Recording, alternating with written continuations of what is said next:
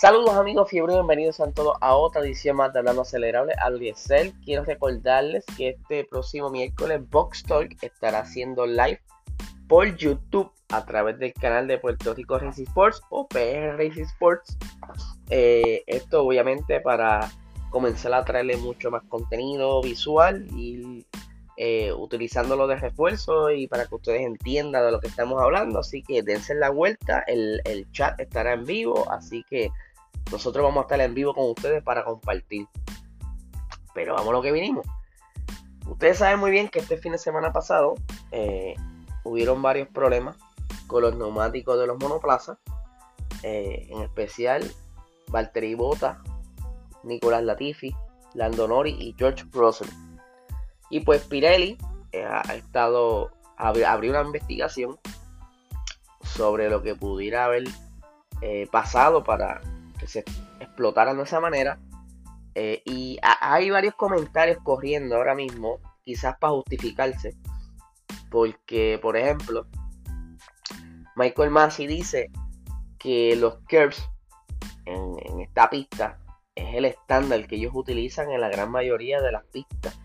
Y que no hay nada distinto en ello.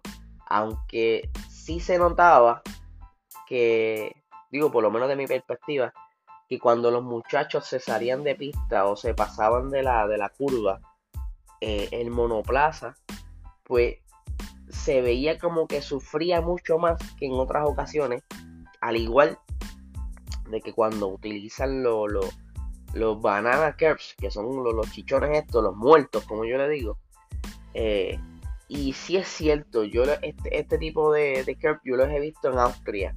Y particularmente eh, Red Bull Ring en la curva, en la primera curva, es una curva bastante, casi casi en 90 grados, y, si los muchachos se salen o pierden el, el, apex, ¿verdad? Eh, al salir de la curva tienden a salir hacia afuera y hay un curve bien agresivo ahí.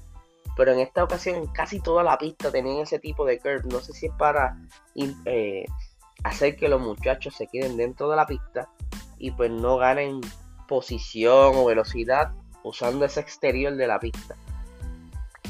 Pues estaban diciendo que el pasar constantemente por los curves y quizás con las canterías que según iban pasando los monoplazas, eh, sabe muy bien que esto es de carbon fiber, fibra de carbono, tiende a ser como vidrioso y filoso.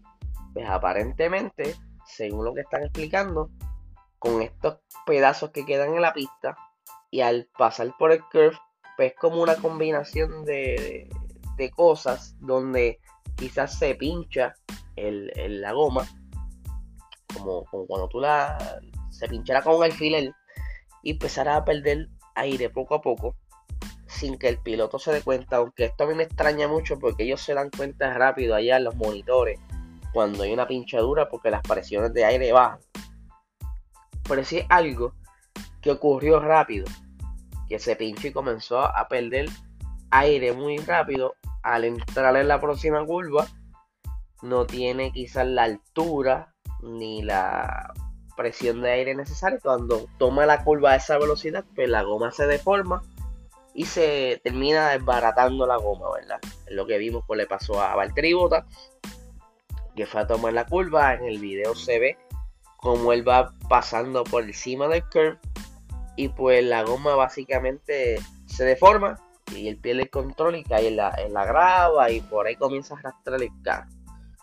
Pero otra cosa es lo, lo, curioso es que si esta era la gama de compuestos más duros que tiene Pirelli, porque entonces pues se degradaron tan rápido las gomas. Sí se sabe que la pista es rápida eh, y esa constante toma de curvas a altas velocidades, creo que había una zona que había unas curvas que básicamente se cogían sin frenar, era con el, con el zapato abajo, con el acelerador a fondo. Eso es lo que le dicen en inglés flat out, que van sin, sin quitar la pata y pues genera este tipo de estrés en los neumáticos. Pero entonces deberían durar un poco más de lo común.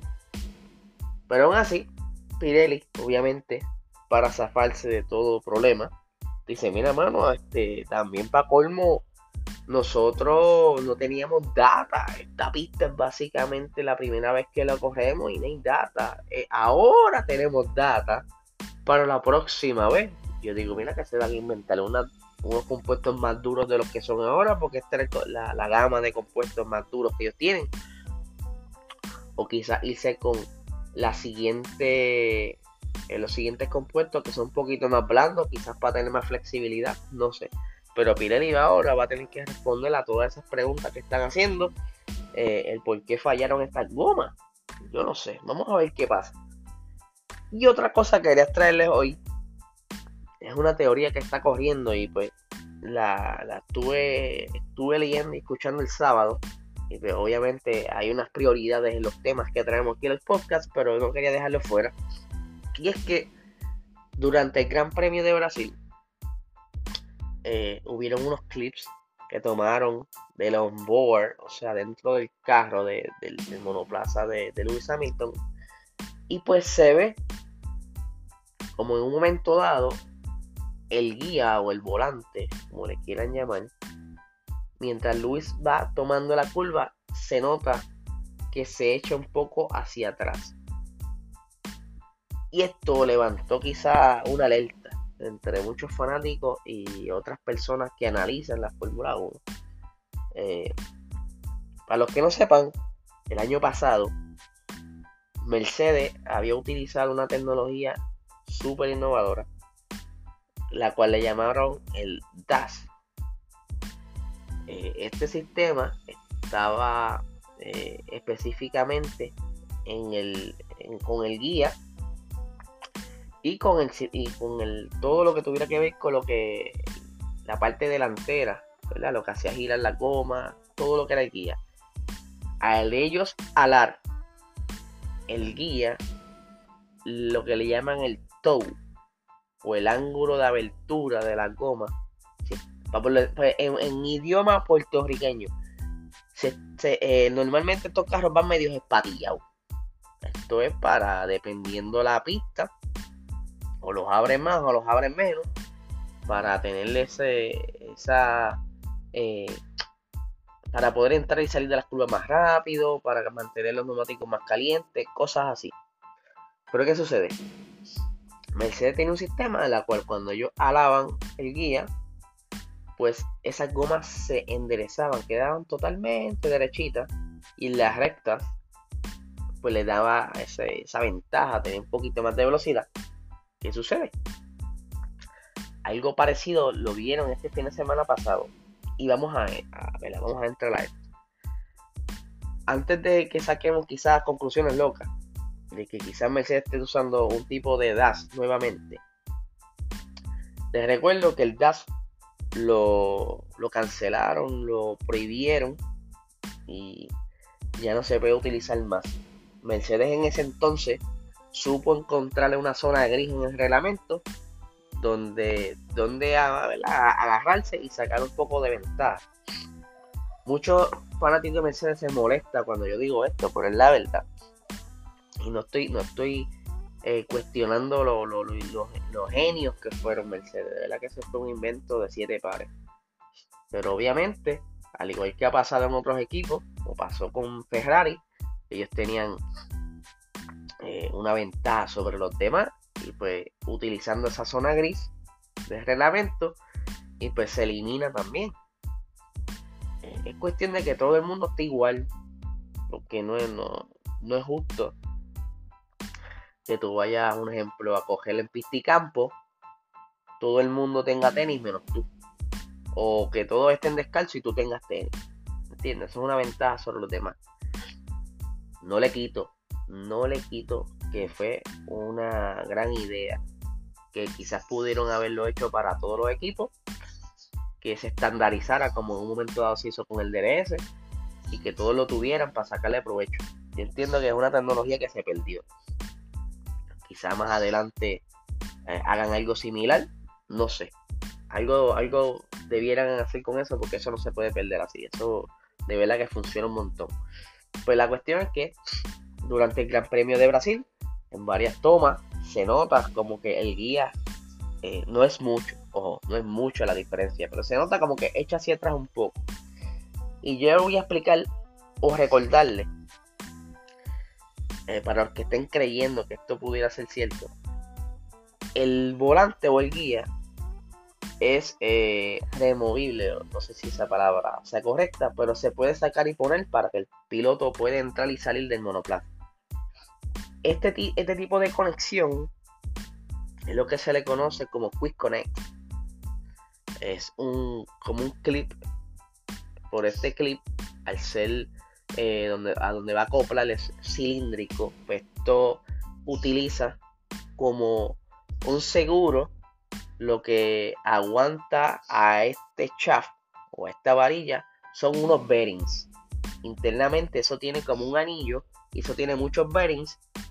Al tú alar un tipo de seguro, los bearings se sueltan y del, de la canal donde se están agarrando estos bearings, pues quedan luz y tú puedes sacar el guía y cuando tú lo colocas nuevamente, pues tú sueltas ese seguro y los bearings se ponen tensos y quedan en esa canal y el guía pues queda fijo. ¿Qué sucede? Aún así, este tipo de Quick Connect eh, tienes que tener un gap dentro de esa canal donde los bearings quedan fijos. Eso tiene un gap o, un, un espacio donde tenga para jugar al momento de poder aplicar el, el, sacar el seguro.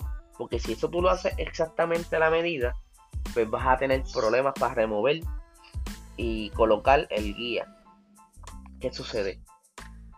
Eso es lo que se ve en los videos, o por lo menos lo que yo logré apreciar. Que lo que, lo que se está moviendo ese chispito es quizás el gap que tiene de juego ya el guía de la parte esa del Quick Connect. Y pues no creo que Mercedes esté jugando una carta tan demasiado arriesgosa. Eh, quizás sí ellos tengan obviamente otras innovaciones, pero que están dentro del reglamento y que estén ayudando ahora mismo, como ese motor que tienen que está bastante rápido. Pero entonces yo no creo que estén probando con otro tipo de DAS esto pues estuvo corriendo por la internet y por los diferentes foros de que posiblemente entonces estuvieran utilizando un DAS. Así que yo no creo esto. Quería compartirlo con ustedes y quería saber qué ustedes piensan. Yo sé que ustedes, muchos de ustedes me escriben luego de los episodios y, dan su opinión a través del DM en Instagram. Así que me dejan saber qué piensan de esto. Eh, como les dije, eh, no creo que estén utilizando un DAS. Pero sí, hay que ver cómo les va, porque estaba mencionando ayer que el motor que utilizaron en Brasil lo van a estar utilizando ahora en, el Gran Premio de Arabia, ya que el circuito tiene bastantes zonas rápidas, unas rectas bastante rápidas, que quiere sacarle provecho a este motor. Aunque sabemos que este motor, pues ellos lo están cuidando mucho, como se, se construyó para correr poco kilometraje, pero no quieren lastimarlo y que quizá en, una carrera pues les falle. Así que nada, gente, estén pendientes. Mañana sale episodio de preguntas y respuestas. Estaré soltando el post para que me dejen por ahí las preguntas que quieran que les conteste. Y recuerden Box Talk en YouTube. Eh, este próximo miércoles a las 8 y media de la noche estaremos en vivo y también quiero recordarles que tenemos el Patreon, que estamos ya para zumbar el primer contenido este próximo viernes, así que no se quejen que no están viendo el contenido extra. Tienen que suscribirse patreon.com slash Sports. Ahí vas a ver las opciones que hay disponibles. Se suscriben y van a tener acceso a ese contenido extra que estaremos creando para ustedes. Así que nada, gente, que tengan un excelente día.